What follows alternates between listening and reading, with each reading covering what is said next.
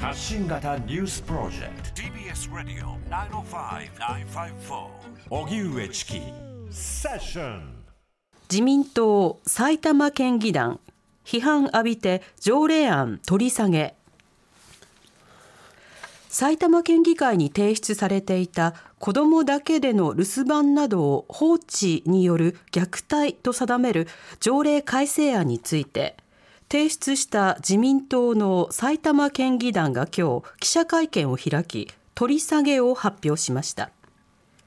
虐待禁止条例の改正案は保護者らが小学3年生以下を自宅などに放置することを禁じ小学4年生から6年生の児童に関しては放置しないことを努力義務と規定するものです。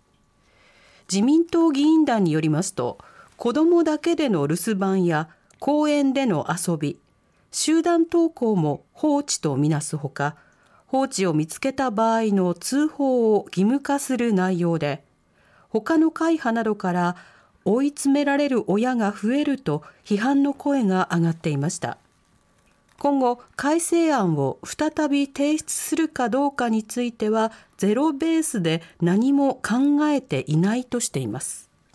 それでは自民党埼玉県議団子ども放置禁止の条例案取り下げ。こちらについて自民党埼玉県議団の記者会見を取材していました生活ニュースコモンズの吉永真美記者にお話を伺います、はい、生活ニュースコモンズは生活報道に携わってこられた女性の新聞記者たちが集まり立ち上げられた団体です。では吉永さんよろしくお願いいたします。はい、こちらこそどうぞよろしくお願いいたします。こんばんは。はい、水です、よろしくお願いします、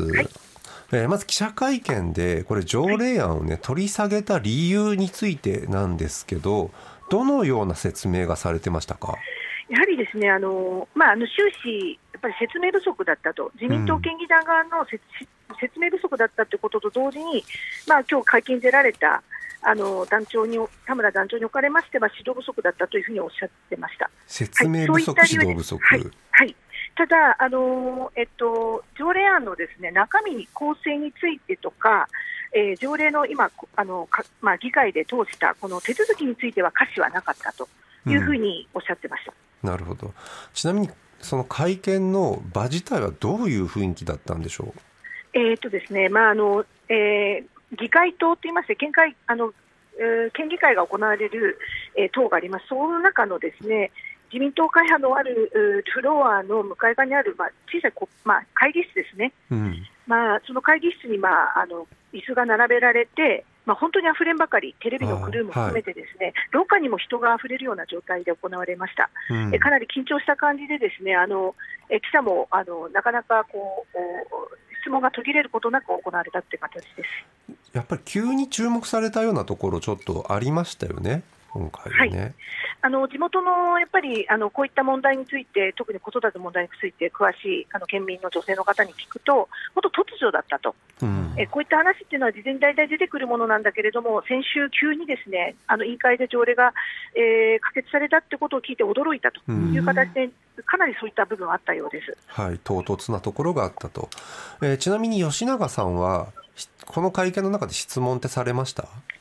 しました。あの2点させていただいてます。一つ目がですね、あのやはりあのこの条例制定にあたって、まあ、何らかのやっぱり有識者、専門家からのアドバイスを、まあ、条例制定じゃないですね、条例改定ですね、はい。改定にあたって受けているかどうか、うん。えーまあ、あのこういった事案って非常にこう虐待事案というのは非常にセンシティブですから、うん。えーそういった上でもやはりどこどなたかから受けているだろうということをお名前を教えてくださいというふうに、うん。まずお聞きしました。はい。えーああともう一つがですね、まあ、こういう条例がもうそもそも存在しているわけで、うん。その一部改正ということですから、これはもう県が運用しているわけです、はい。埼玉県が。うん。ですから、県の部署とかとの調整とかはなかったのかと、うん。自民党が単独で出してきたというふうに私は思えなかったもんですから、はい。えー県との関係性についてもお聞き、この2点を聞きました。なるほどまず一つ目ですけど専門家のアドバイスこちらはどういう返答返ってきましたか？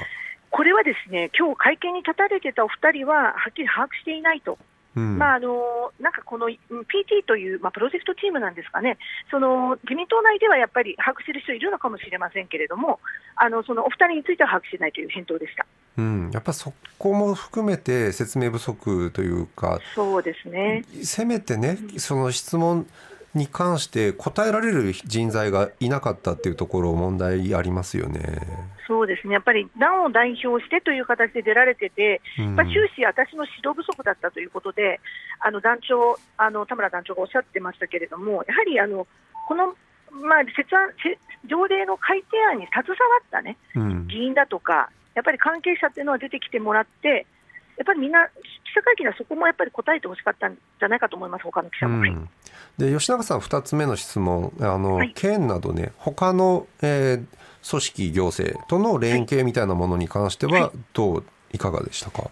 そうですね、これに関しても、それはね、ちょっと明確な答えがなかったんですね。でやっぱりちょっと私も補足で少し、まあ、あのお聞きしたりしたんですけど、やっぱりあの単独でね、あの自民党がのその県議団が決めるものではないし、うん。当然その、まあ、児童相談所とかですね、これに関しても警察も関わるようなあのうん事案だと思うんですね。はいだからあのどこまでね、まあ、あの関与してたのかっていうのは、これから、まあ、私は取材の中でちょっと聞いていかなければならないなと思ってます、まあ、間違いなくそれはか、か絡んでいると思われます。しなるほど。今回の会見の中では出てこなかったところですけど吉永さんがまあここれからもそこ注目していかなきゃいけないところ、はい。そのどういう経緯なのかその運用どういうつもりなのかっていうところをこれからもねポイン注目しているポイントっていう感じですか？そうですね、そうですね、県のこの埼玉県のですね虐待防止条例の中に、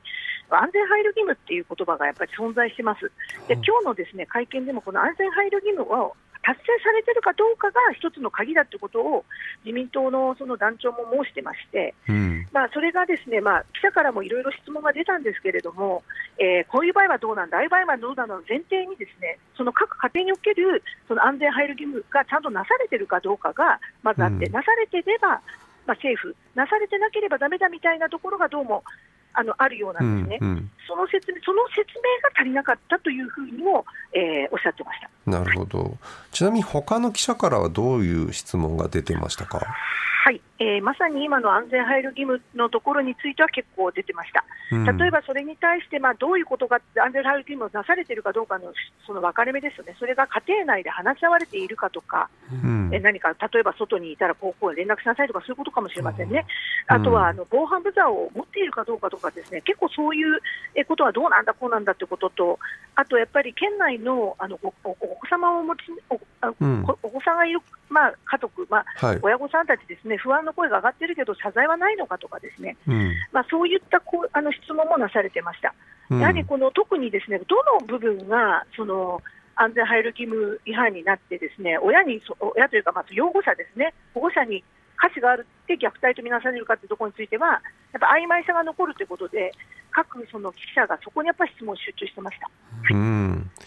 と他に吉永さんが注目しているこの問題ポイントってありますか？そうですね、やっぱりあの条例の制定か条例のまあ改定も含めてですけど、うん。そこにやっぱり住民がどのように関与していくのかっていうところなんですが、まあ、これに関しては通常の条例案制定の場合は、まあ、一からですねいろいろ審議会だとか、まあ、会議体作って話を進めていくし、住民の意見を聞けるのが形なんですけど、今回改定、改正という形を取ったがために、うんえその部分がですね、まあ、ちょっと手続きとして、まあ、た少ないわけですね。まあ、うん本来やるべきかもしれませんけれども、なかった。はいでこういう合意地域地域自治における合意形成のあり方っていうことについて、非常にあのなんていうんですかね、課題が残るかなというふうに思ってます。なるほどそのそこをやっぱりあのしっかり見ていきたいなと。うん、今回の会見だけではちょっとまだ物足りないところが知りたいところっていうのは届かない感じちょっとありますよね。そうですね、やっぱり、あのこの話が一体立法事実って、まあ、いわゆるこれが虐待なんだと、えー虐待で問題な、まあ、こ車の放置のことをね、うん。あの自民党の県議団の方では言ってますけれど、放置で、まあ、いろいろあの子供を、まあ、暑い車の中で放置はいはい、事例なんか車内に閉じ込めたままっていうのはどうなんだっていう,、そういうのありますけれども。はい、これ家庭内なのかっていうちょっとね議論がまた。もありますし、うん。あとそれ以外の場所でもですね、まあ、そそれ以外のことについても、何何がどうなのかっていう、何が虐待なのか、普通の子育てをしていて、いきなりこの虐待っていうような、この立法の、立法事実というか、そのまあ、なんていうんですかね、エビデンスというか、なんか大元になる根拠っていうのが把握しきれないところがあるわけですね、今回も。まあ、そもそもそこですよね今回の問題として、はい、それはいやお家に置いてきただけでも虐待なのっていうところのあまりにもやっぱそこへの疑問っていうのが、はい。まあ本当に当たり前に出てくる部分だと思うんですが。すね、やっぱり普通に生活している中で、あのやっぱり生活者がやっぱり疑問とか違和感を持つ、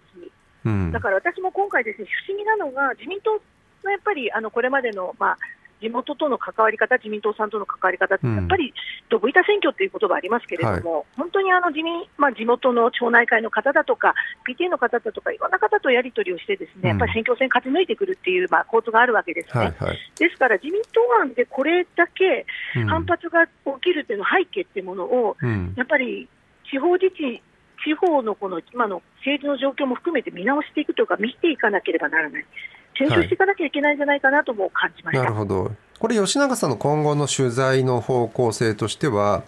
今のようなねその、はい。まあ、地域の、まあ、はい。実際の方々、そういうところにも、例えば今回の、はい。えー条例案の廃案を求めてのね署名活動なんかもありましたが、はい。そのあたりも取材されているということですよね。はい、あのお話をお聞きすることができました。うん。やはりですね、あの条例を持つ、まあ、その方が、まあ、その方たち、複数聞いてますけど、条例が持つ効力をやっぱ慎重になってほしいと、うん。で今回もあの県議団が言ってたのは、やっぱり子育てのその支援施策だとかの、そのことに対する応援する意味もあると、支援する意味もあるんだと、非常に前向きなあの答弁が出てたんですけれども、うん。でも実際はですね、まあ、言われてるのがその、ちょっとでも通報されたりとかすると、虐待ローが残ると、虐待という事実が積み重なることによって、うんあの結局、小さいものでも、なんかちょっとした勘違いで通報されたものが、ですねうん。あのやっぱり積み重なれば、あの家庭では虐待が起きているということにもつながりかねず、疑心暗鬼みたいな、そうなんです、はい。